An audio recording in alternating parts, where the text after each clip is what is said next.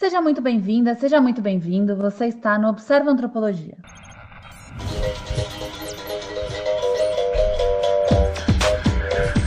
O podcast Observa Antropologia é uma iniciativa das pesquisadoras do Programa de Pós-Graduação em Antropologia da Universidade Federal da Paraíba, Camille Mate Freitas, Patrícia Pinheiro e Stephanie Saco.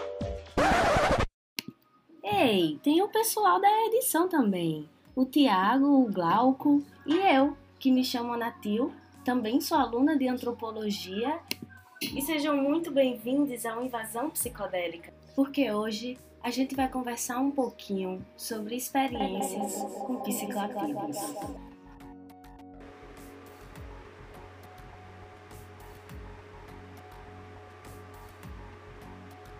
No princípio, as alucinações eram elementares.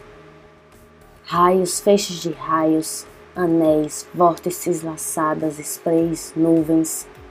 Então, visões altamente organizadas também apareceram. Arcos, filas de arcos, um mar de telhados, paisagens de deserto, terraços, céus estrelados de um esplendor incrível as imagens originais, mais simples, continuavam no meio dessas alucinações altamente organizadas.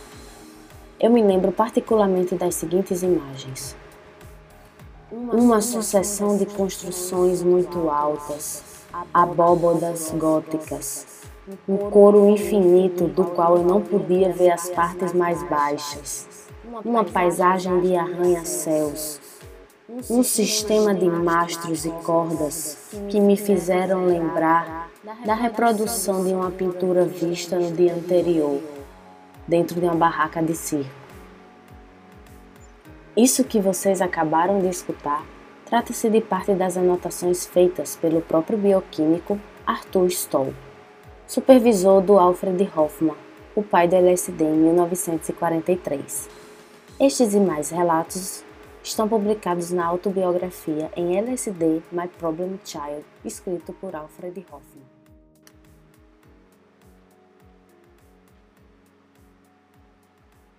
No último episódio, a Camila Yamati Freitas mediou uma conversa com a professora Marcia Long sobre como as práticas de cuidado aparecem para a antropologia, considerando a diversidade de suas experiências. Atualmente, podemos perceber de maneira mais acentuada a relevância dos recursos conhecidos por diminuir a ansiedade, como serviços de saúde mental, cultos religiosos, e por que não incluirmos também as festas, as reuniões com os amigos. E com o isolamento social, as formas de viajar sem sair do lugar passam a ter um grande potencial. No entanto, essas explorações da mente não são recentes. Ao longo das temporalidades humanas, Contextos religiosos, recreativos e terapêuticos vêm fornecendo campo físico e simbólico para experiências de alterações de consciência a partir de substâncias psicoativas. 2300 anos antes de Cristo é o primeiro registro da presença dessas substâncias na humanidade, que é uma espécie de pergaminho mencionando o ópio como plenitude, possivelmente mais antigo que as próprias fermentações alcoólicas. Deste modo, de lá para cá, o que construímos foi uma verdadeira perseguição às drogas, e que pouco tem a ver com o fato de que um mundo sem elas seria algo positivo. No início do século XX, sob a influência do protestantismo reacionário norte-americano, começou a se difundir a ideia de que o uso de substâncias capazes de produzir mudanças no estado de encorajamento estaria associado a uma degenerescência pessoal ou fraqueza psicológica. Com isso, a transformação da substância em droga se associa intimamente a processos específicos de medicalização e criminalização, que imprime na droga uma condição expiatória que legitima violências estruturais seculares. E, para continuarmos com essa conversa, desde já agradeço a Lucas por ter aceitado o convite e trazer para cá essa troca de ideias sobre um tema que ainda levanta tantas desconfianças. Lucas é estudante de Educação Física, sergipano, e agradeço demais a parceria. Muito bem-vindo. Boa tarde, Ana. Boa tarde a todos. É, eu que agradeço o convite. Espero poder ajudar e criar esse diálogo. Com toda certeza.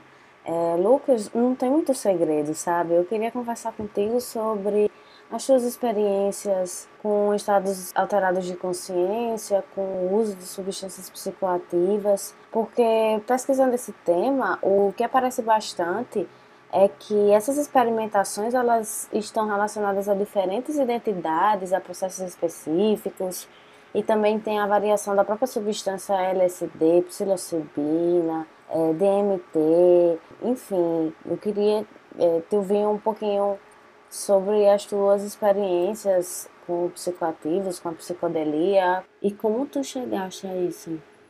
A psicodelia chegou em mim através da religião, né? É, eu sou um bandista e frequentava, frequento ainda rodas xamânicas, cura, e nessas rodas é que é oferecido o chá da jurema. Né? Então, o primeiro psicoativo que eu fiz uso, então, o primeiro psicoativo consciente foi a, a jurema em um contexto é, religioso, ritual, né? aqui em uma casa de uma casa holística que faz esses trabalhos com a jurema. Então, é, foi uma coisa bem, bem louca, porque eu não esperava a força e a potência que, é, que aquele chá tem. É, só para situar um pouco, a Jurema é um chá feito pelo, pelo índio daqui do, do Nordeste, norte aqui, os caras de Cocós, é, fazem o chá da Jurema e bebem em seus rituais na, floresta. Né? E o, o, a substância quimicamente ativa que provoca o estado de alterado de consciência é o DMT, né? A dimetiltriptamina, que também está presente no chá da ayahuasca, que vem são outras substâncias, mas que contêm a, a, mesma, a mesma substância, são substâncias em comum. Então, a dimetiltriptamina é uma, é uma molécula que está sendo estudada aí, está levantando muito a. está sendo muito relevante para os cientistas, porque tá, chama-se até de molécula da vida. É uma molécula que parece simular a situação de quase morte, né? E para os índios, para o xamanismo, isso é muito legal, porque é, atravessando esse véu do plano onde nós estamos é, para o plano de onde nós viemos, é que podemos, né, talvez saber um pouco sobre as perguntas que são, socialmente a gente faz, né, de, de onde eu vim, para onde eu vou, quem é Deus.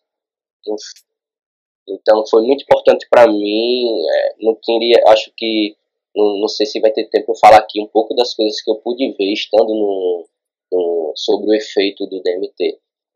Ah, com certeza. E, é, e como é que acontecem essas, esses momentos direcionados para essa transição do lugar que estamos e do lugar de onde viemos? Acho que todo, todo, toda religião está buscando, cada um vai achar conforme sua cultura e sua é, para os índios, para o xamanismo, isso ocorre é, através do chá, né? O chá, quando entra em efeito, porque o chá ele não é tido somente como um objeto, uma bebida, ele é tido como um espírito da floresta, né? Para os índios, tanto os caras de Chocós aqui, que são a Jurema, quanto os Yanauá e Caxinauá, é, que estão lá na, na fronteira com a Acre e tal, com a Amazônia, é, que tomam a ayahuasca. Então, é, o, D, o DMT, a Jurema, o espírito da floresta, ele que faz essa transição, corta esse véu, é, como se nós passássemos a estar mais sensíveis a, a, ao, outro, ao outro mundo, né, que na verdade está coexistindo com esse. Livros, tem alguns livros é, de, de teorias egípcias antigas, como o Caibalion, se já ouviu falar, mas que falam em três dimensões né, a dimensão física, a dimensão mental e a dimensão espiritual. Essas três dimensões coexistem no mesmo lugar, né? Que vai fazer você começar a ver uma em detrimento da outra é o estado de vibração que você tá. Então, se você está vibrando em um estado muito mundano, no sentido de é, não perceber, não querer perceber algo além da, da matéria, que é o muito que a ciência com o modernismo, modernismo trouxe, né? A modernidade trouxe muito de dizer que todo o resto que existia antes era mentira e dali para frente só o que a ciência conseguir provar que vai ser verdade, porque é o que consegue ser tangível. Né? Então, mas antes não era assim, antes para os egípcios, o que era real é o que era eterno. E o que era eterno era Deus, porque Deus é, o, é aquele algo lá que não se acaba, que sempre esteve, sempre estará, né? E está agora. Então, o que é matéria é o que se acaba, então é o que não é real. Os egípcios estudavam matemática, botânica e todas as coisas que a gente estuda hoje, só que eles davam mais importância para as questões espirituais. Então, dar importância para a questão espiritual é dizer que na hora que eu vou tomar a jurema, que eu vou utilizar é, para chegar num estado alterado de consciência, eu estou ali procurar a realidade da vida, né? E assim preencher a, as lacunas que cada um tem, é o vazio existencial, né? Então, tem até pesquisas feitas que associam a, o DMT com, com, a, com é, abaix, abaixando os índices de depressão nas pessoas e de uhum. ansiedade. Uhum. Então, psiquicamente, ela, ela age muito é, fazendo é, com que as pessoas é, tenham um melhor, uma melhora no quadro depressivo e ansioso. Aí, como tu vê a relação entre coletividade e individualidade é, com o DMT, né, no caso? É, é muito massa, porque os usos sempre são todo mundo, assim, sabe? É, é como, como existia, como, era, como é lá nos índios, que eles usam sempre no coletivo, é uma, uma reunião. E aí nas, nas casas xamânicas, né, se fosse o New Age, índios, é, como a gente faz agora, é, é um pouco mais moderno, porém é, é parecido, né? A gente faz o uso é, à noite, tem um pessoal se reúne, fogueira, cânticos, danças, é bem aberto. É um ritual que nós chamamos de roda tolteca, que é muito inspirado nos povos toltecas, né? É, então, é, no coletivo, é uma coisa que parece que está todo mundo sintonizado e conectado. Parece que todo mundo se conhece há muito tempo. E são pessoas que você nunca nem viu assim na vida, entendeu?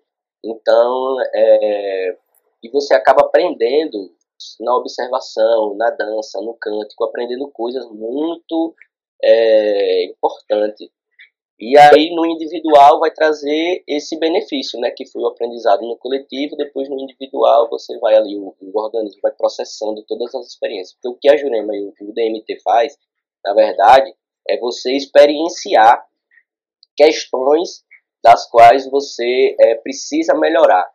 O, o, que, o que o DMT faz, nada mais, nada menos é do que instigar em nós, que vamos consagrar ele, é, as coisas que nós já temos problema. Então, é, eu lembro na época eu estava com um problema familiar, então com o DMT, a, a experiência que eu tive, que a gente chama lá de PEIA, PEIA é uma experiência que não é negativa, apesar do nome ser, ser associado à surra, né, PEIA, mas é porque é como se fosse um aprendizado. Então é um momento onde você vai passar um pouco por, por, um, por uns momentos, por umas passagens não tão legais assim, mas que no final você vai ver a necessidade que aquilo teve e o quanto aquilo foi benéfico para você. Então eu passei por uma peia, né, onde a gente vomita e tal, tem essas tem essas esses efeitos de vomitar que a gente leva como se fosse a limpeza, o vômito está saindo é como se fosse para a gente a limpeza do corpo espiritual que reflete no corpo físico e a gente vomita.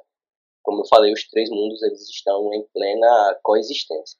Então, é, eu tive a limpeza, fiz a limpeza, tive várias experiências muito psicodélicas, muito assim, além, sabe? E aí eu pude perceber algumas coisas e melhorar em mim a humildade a, e o amor. Se, assim, perceber que todos somos irmãos e que, por mais que naquele momento um não esteja tão bem com você ou você esteja tão bem com ele, é o que tem que, tem que saber que o que importa mesmo é que nós somos irmãos voltar para Deus, esse é, esse é o objetivo, né? voltar até Deus. Para mim, na minha crença, né, nós descemos até aqui, e isso está simbolicamente descrito na descida de Adão e Eva até a terra. Os hebreus, o judaísmo, é a descida da árvore da vida, é, da Sefirot Keter até Malco. é a árvore da vida, tem 10 sefirotes. A primeira é Ket, é como se fosse Deus, então é como se fosse o Éden. E a, a última é Malco, que é a terra. Então é onde Adão e Eva foram jogados. Foram jogados aqui. Todos nós descemos aqui é, sem, às vezes sem querer. É como diz, né? O ser humano nasceu com pecado. Então nós descemos aqui estamos, e agora cada um vai aprendendo com as experiências que aqui pode ter, porque aqui é o mundo manifestado e discriminado. Aqui existe tudo. Existe lá, só que de forma tangível. É só olhar. Então, através dessas experiências, e aí tem algumas, algumas ferramentas como a Jurema que vão poder nos ajudar né, nessa questão de experienciar, através dessas experiências nós vamos voltando, subindo de volta até a Sephiroth Keter, que é Deus. Então, o objetivo aqui é a realidade, para mim é Deus. Então, voltar para Ele é voltar e trazer comigo meus irmãos, porque não, voltar sozinho eu não vou estar resolvendo. Nem o meu, nem o problema do, do resto do pessoal. Então, temos que voltar todos. É, a Jurema trabalha muito nisso. Então, é, existe uma associação entre intenção e a experiência? Com certeza, com certeza. Ah, quando, você, quando você sabe que vai tomar a Jurema, você às vezes a pessoa fica com muito medo, principalmente se for a primeira vez, né? Porque pelas, pelas coisas que te contam, você vai presenciar, de que você vai vomitar, tem vezes até pessoas que têm diarreia e tal.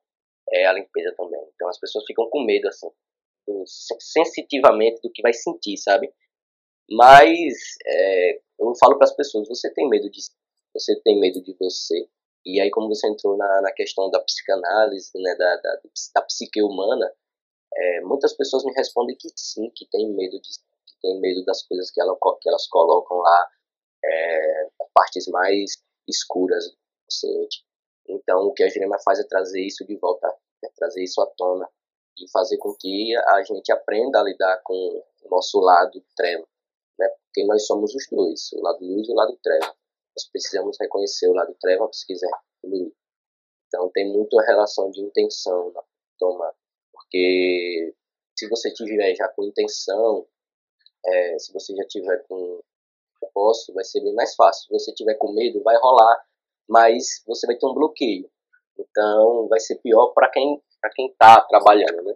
É, o pessoal lá mais velho, os mais velhos lá falam, não, não se prenda, deixe ela vir, deixe ela trabalhar. Quanto mais você deixar ela trabalhar em você, mais rápido ela vai embora. Então, é, essa é a chave. E como é que tu, tu interpreta o corpo entrando nisso, a manifestação corporal? Alguma ligação direta com o corpo? Com certeza. É, o corpo como a manifestação física da, da personalidade. O corpo ele é a manifestação física do, do meu mental e do meu espiritual. O seu corpo é a sua manifestação o seu mental e o seu espiritual. E o corpo ele fala muito. Então, o que acontece é que quando a gente vai pegar um pouco dessa dimensão do corpo, é que tem as, os cânticos e as danças, né? Que são expressados corporeamente, né? Através do corpo. Então, o que acontece são pessoas que às vezes nem são tímidas e que às vezes não gostam de, se expressar, se expressando. A Jurema, ela traz uma. Quando você se liberta, assim, deixa ela trabalhar, ela deixa você meio desinibido, sabe? É, e aí você vai vai no meio do, do, do, salão e começa a dançar, mesmo que sozinho, e daqui a pouco tá todo mundo dançando com você. O corpo, ele é muito uma carta de entrada, sabe? Uma, um cartão postal, assim. Aconteceram algumas vezes de começar a tocar uma, uma música específica, por exemplo, de capoeira, porque lá a gente é bem cisgenado, assim, toca então, e nós mesmos que tocamos, né? Produzimos o som lá. Então, a gente toca e daqui a pouco toca capoeira e tá todo mundo lá dançando capoeira. E ninguém nunca dançou capoeira na vida. Então, tem muita relação também com ancestralidade, né? Da corpórea.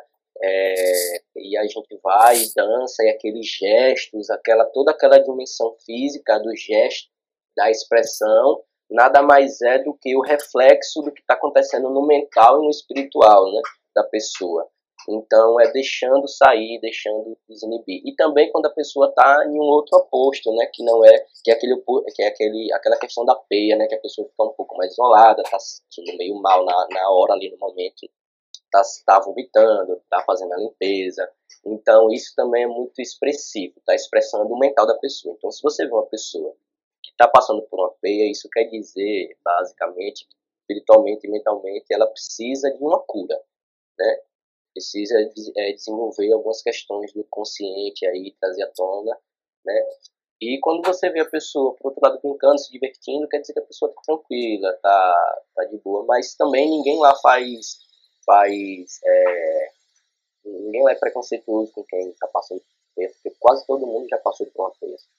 Lá todo mundo é bem de boa com relação a isso. Está lá no seu processo, ninguém vai lhe atormentar, dizer que você está errado. Né? Lá o pessoal é bem empático, sabe? Todo mundo já passou por uma situação ruim, porque todo mundo já teve algo para curar. Exatamente. E eventualmente está tendo, né? Eu posso ter melhorado de uma questão, mas da próxima vez que eu for tomar, eu já venha trazendo outras coisas e ela vem vai trazer sempre à tona. Temos que saber que a pessoal que quer tomar e que, que quer fazer uso tem que saber que vai trazer à tona, ela sempre traz à tona as questões que temos que melhorar. E, e não só falando disso, mas o DMT é muito mágico. Então, é, visualmente, é, falando agora de um ponto de vista material, você consegue ver coisas que não é, que, que, que tipo, você não vê é, tipicamente, coisas atípicas. Por exemplo, eu já tomei e comecei a ver é, raios de energia passando, de cores é, avermelhada e tal. Eu tava em uma, a gente também faz o uso, sem ser na Rodototeca, a gente faz o uso numa, numa gira. É, como lá também tem pessoal de um bando de candomblé, a gente faz uma gira é, com entidades específicas e sobre o uso da jurema. Então a gente toma a jurema e abre uma gira, entendeu? Uhum. Então, é, e essa gira foi uma gira de ciganos, é, povo cigano, povo do Oriente. E foi a primeira vez que eu tomei. É, eu pude ver algumas coisas bem atípicas assim, que você vê. Mesmo, sendo, mesmo eu já sendo médium e envolvido é, a mediunidade, eu não, não eram coisas que eu conseguia ver assim tão facilmente. Coisas de clara evidência e clara audiência bem, é, bem assim, expressivos e bem enfáticos, assim. Ver coisas e ouvir coisas e sentir coisas topando e não tinha nada ali.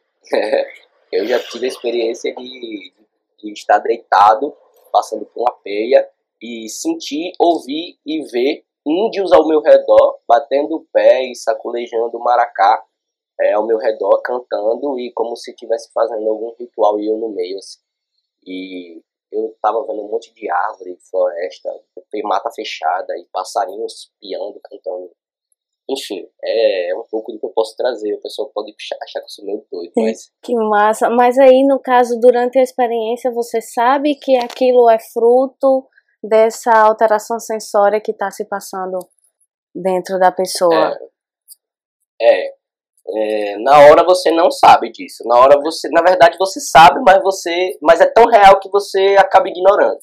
Então, depois que você vai dizer, poxa, entendeu? Que depois que a, depois que ela vai embora, que acontece o processamento de tudo que você que aconteceu com você. Aí é que ocorre a cura, né? Quando você começa a processar e ver, poxa, nossa, por que, que eu era uma pessoa assim? Ou por que, que eu agia assim com tal pessoa, sendo que, tipo, a, Jurema, ela desmascara muito também, sabe? Ela vê, ela, se você for uma pessoa hipócrita, e geralmente a gente é, ela vai mostrar para você. E aí você aprende a como não agir com as pessoas, né? Porque você aprende que você já agiu assim com outras pessoas também.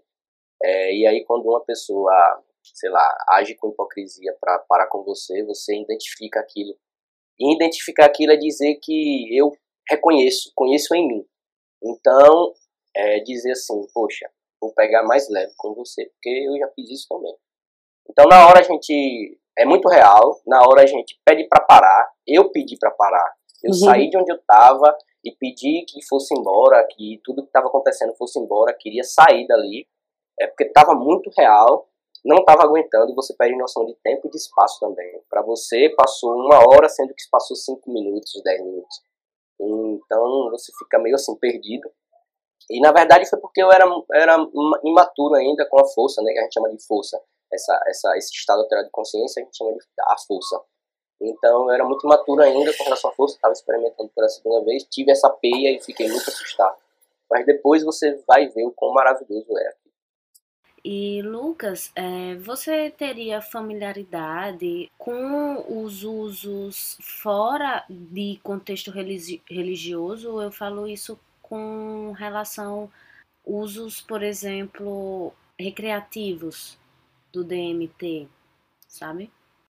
Então, é, o DMT ele é bem é uma coisa bem forte, sabe? O uso religioso ele é atestado, ele está na, na, nossa legislação, acho que como um, como um PL, para que seja usado de forma legal religiosamente, contexto religioso.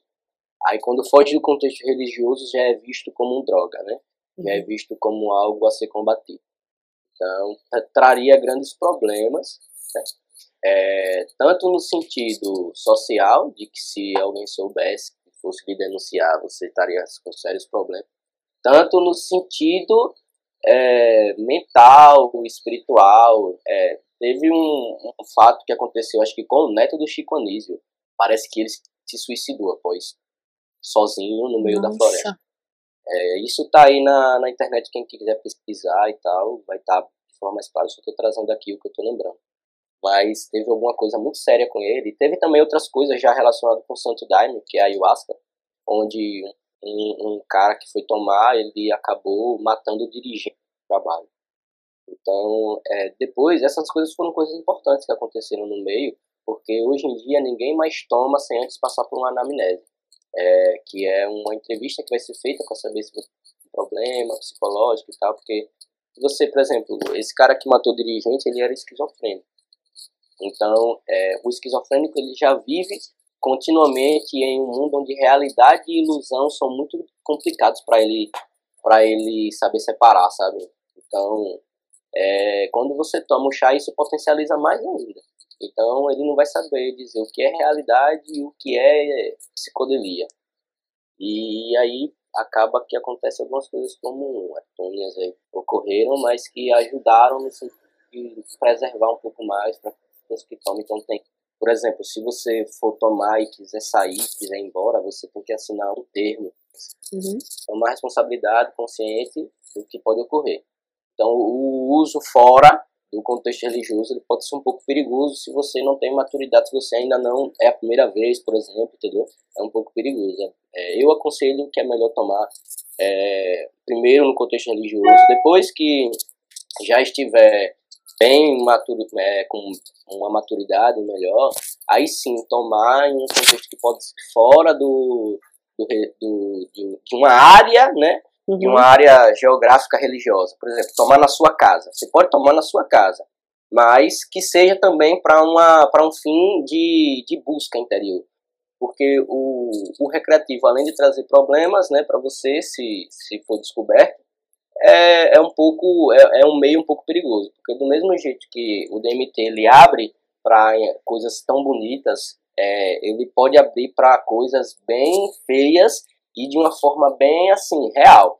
Então, como eu lhe falei, do mesmo jeito que eu vi índios, vi pássaros, vi floresta e vi a minha cura, eu poderia estar tá vendo o, o, o que seria o diabo, enfim, mas tudo da minha mente, sabe? Ela traz à tona tudo que já é crença minha, meus medos.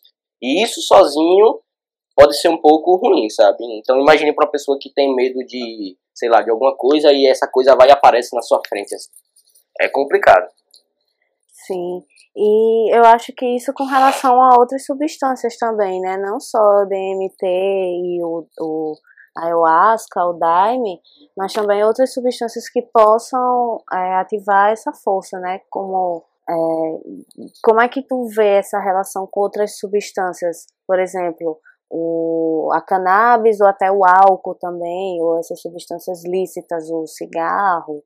Perfeito. Eu, eu faço uso religioso da, da cannabis, né? Porque também dentro da doutrina do Santo Daime, isso já é de, já é de muita gente, já está dentro da doutrina do Santo Daime, existe o Daime, né? É, que é o chá da ayahuasca, e existe também uma vertente que faz, faz a consagração da Santa Maria. E Santa Maria é a erva, né? É da é a cannabis. Então, é como ela é vista dentro do, da doutrina da imista, Santa Maria. É como uma santa, como uma divindade. Então, é, muda totalmente o jeito de lidar com ela, porque é, sai de um, de, um, de um meio de um meio criminalizado, que foi criminalizado, né, clandestino também, de tráfico, para um meio religioso e de ascensão evolutiva no, sentido espiritual. Mas não que você você usar cannabis é, no contexto recreativo também não vai induzir ascensão evolutiva, porque é, e isso serve para qualquer outro tipo, para o DMT, para qualquer outro tipo de, de, de é, substância que altere a consciência. Não é que você está usando no sentido recreativo que não possa ocorrer é, algo forte no sentido de desenvolvimento espiritual. É, pode sim ocorrer, porque não importa o contexto que você está usando, a erva ela é o que é, ou o chá ele vai ser sempre o que é. Então ele vai trazer à tona. Isso vai caber se você vai conseguir controlar aquilo ou não. Por isso que no contexto religioso é bem mais fácil de controlar. Mas então, continuando, existe né, Santa Maria, é, e existe todo, desde o plantio até a hora da consagração dela, que é a hora de, de fumar, né? É, é totalmente diferente do que a gente vê. Então, até os, os jardins de Santa Maria, que chama-se assim no Daime, né? Os jardins de Santa Maria, eles são feitos em formas geométricas do, é, que são dos símbolos do Santo Daime, que é o Sol, a Lua e a Estrela. Então, eles são feitos já nessa forma geométrica, simbólica, são rezados, são, na hora de se consagrar, é todo mundo é, luz apagada, escuro, é, olhando para a floresta, olhando para o mato, é, calado, é, em silêncio, ouvindo o som da, da floresta, o som que é de Deus, né, o som do universo. Então, e meditando e entrando no estado alterado de consciência. Então, muda totalmente o, cenário né, da, da coisa. Lucas, e você poderia descrever um pouco do lugar? Onde eu frequento é, é, uma, é uma casa, parece uma oca, né, onde a gente coloca uma fogueira no meio e tem um monte de árvore ao redor e tal. É bem assim familiarizado com o meio ambiente. É, e é uma oca, e tem a fogueira, e tem, tem, é, tem tambor xamânico, tem cada um leva seu instrumento, sabe? Quem tiver tambor, quem tiver maracá, quem tiver violão, quem tiver o que tiver, leva. E aí é, começa-se a cantar, né? É, a puxar esses cânticos sagrados, né? É, e aí a força vai chegando, né? Com, demora mais ou menos uns 30 minutos após, após tomar, ela chega. E aí começa o processo de cada um. Cada ritual, cada dia, por exemplo, o que aconteceu comigo em um ritual, o que teve lá não vai ser igual ao próximo. Ou seja, os rituais eles nunca são iguais no sentido de experiência e de do que você o que vai o que vai rolar. Então é sempre meio que surpresa. Não tem muita preparação, sabe? A gente vai, tem os cânticos e aí é, quando a força chega, ela mesma diz o que é que todo mundo vai fazer. Então, é, através da, do nosso corpo, através da gente, né? Então, do nada você chega lá e tá dançando e tipo, é, né, eu já fiz isso. Eu tava dançando, só que na minha mente, por que, que eu tô dançando mesmo? Mas eu não conseguia parar, eu tava dançando. Então, daqui a pouco tá todo mundo dançando com você. E aí vai, vai indo, sabe? As coisas vão indo, assim. É meio que ela que domina tudo e vai levando. É, mas tem sim um mestre xamã lá, que aí qualquer coisa, se se ficar muito ocioso, assim, se não tiver nada para fazer, ele sempre tem uma carta na manga de, algum, de alguma coisa para propor, né? Ele dá sugestão, no caso, né? Que massa, é uma coisa bem, bem orgânica. Entendi.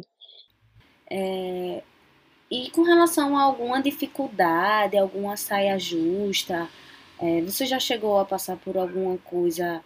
É, no sentido de, de alguma experiência que eu não gostei? Sim. Ah, isso é porque, assim, pra gente, é, o que é bom e o que é ruim não estão dissociados, né? Então, é como eu falei pra você, no momento de uma peia, por exemplo, de uma passagem de uma peia, de uma surra, assim, ninguém nunca morreu, nunca ouvi falar de alguém que morreu porque tomou o DMT, sabe? Assim, tomou ou morreu, não existe, nunca vi. Então, é, é realmente, são somente é, sensações uhum. que ela dá, que, que, traz, por causa do neurolo, é, neurologicamente, é, algumas partes do cérebro são ativadas, né, partes não eram ativadas tipicamente, então E aí começa a mexer com partes do seu corpo que nada mais nada menos é do que o inconsciente. Mentalmente está mexendo com o seu inconsciente e isso reflete no seu corpo, mexendo com sensações as quais você não tem costume de sentir. E aí você se sente meio mal, assim, meio ruim, meio como se tivesse, nossa, quero ir pro médico e tal, na hora. Então isso é negativo, assim, nesse sentido, né? Uhum. Mas é muito positivo depois, porque você vê que nada passou de, de, de sensação e você aprendeu bastante. Como eu falei, em pouco tempo você tem uma experienciação muito grande e um amadurecimento é, social muito grande, porque aquilo vai para sua vida. Você acaba agindo conforme o que você aprendeu. É uma coisa que, juro para você, não é como eu sentar com você e estar tá lhe dando conselhos sobre sua vida. Não é assim. Uhum. Ela faz você, ela cria todo um cenário teatral no qual você é o protagonista e agora vai experienciar tanto as coisas que você faz com os outros e que não é legal, é, como a, trazer à tona as questões do inconsciente para você. E é, e é você vai vivenciar aquilo, é uma vivência, né? Não é um conselho, é uma vivência. Bacana, Lucas. E aqui, já me encaminhando para o final, é muito interessante perceber como essas narrativas formam paisagens, sabe? Que vai trazendo à tona várias camadas da memória e que as meninas têm um costume de, enfim, pedir para o pessoal que a gente traz para conversar, é, trazer alguma indicação, uma sugestão. Ah, eu, eu gosto muito de ler, né? Vários livros e a maioria de tudo que eu leio é muito voltado a ocultismo, é voltado a, é voltado à espiritualidade. Então tem um livro que eu gostaria de compartilhar aqui, que as pessoas lessem, que é o Caibalion, né? Eu falei dele aqui, eu mencionei, citei, é, que é o, o, livro do estudo, estudo da filosofia hermética, hermetista, do Antigo Egito da Grécia, né? Não sei se as pessoas já ouviram falar em Hermes Trismegista. É, foi um cidadão aí, foi uma pessoa que passou pela, pela Terra, né, e deixou muito conhecimento, que é a filosofia hermética. Então, que o pessoal gostaria que o pessoal pudesse comprar, ver, então ler, é um livro baratinho. É, também é um livro bem pequenininho, 126 páginas apenas. Vai ampliar muito assim os horizontes para vocês entenderem um pouco mais do que eu, tô, do que eu falei aqui. Né? E quem quiser, quem gostou e quiser começar uma nova filosofia de vida, nunca é tarde. Então, tá aí o conhecimento. Mas aí nesse, nesse momento onde está tudo integralizado e a gente está começando a perceber que estamos todos juntos nessa, parece ser uma dica bastante pertinente, Massa. E eu já aproveito para agradecer, Lucas, a tua disponibilidade e paciência na construção do programa e nessa conversa de hoje, sabe, tão esclarecedora e desmistificadora, porque ainda são questões que percorrem um terreno bastante espinhoso, sabe? Alvo de tantas inseguranças sociais, sem falar na ausência de políticas públicas no tema, mas que com certeza é, tem muito a contribuir, tanto para as pesquisas científicas na, nessa área, mas também para trazer experiências para as pessoas em geral, muitíssimo grata. Eu agradeço, então, né? Ana, obrigado de novo pelo convite e espero é, que esse, esse, esse episódio aqui tenha ficado bem, bem claro para as pessoas entenderem um pouco. É, e é isso, desculpa qualquer coisa e estamos juntos, deve é.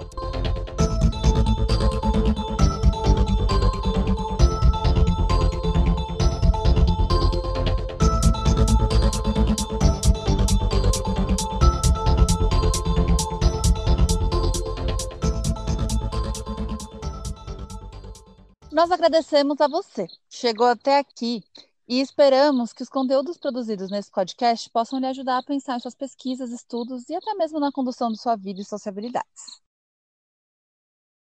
Se esse podcast te provocou em alguma medida com dúvidas, sugestões, críticas e necessidade de aprofundamento, nos procure no nosso Instagram, o arroba Observa Antropologia, e vamos continuar esse debate por lá. Até a próxima! A produção é das pesquisadoras Stephanie Saco, Camila Yumati Freitas e Patrícia Pinheiro. Na edição, contamos com Glauco Machado, Tiago Oliveira e a Natil Malcos de Souza. As artes são feitas também pelo Tiago Oliveira.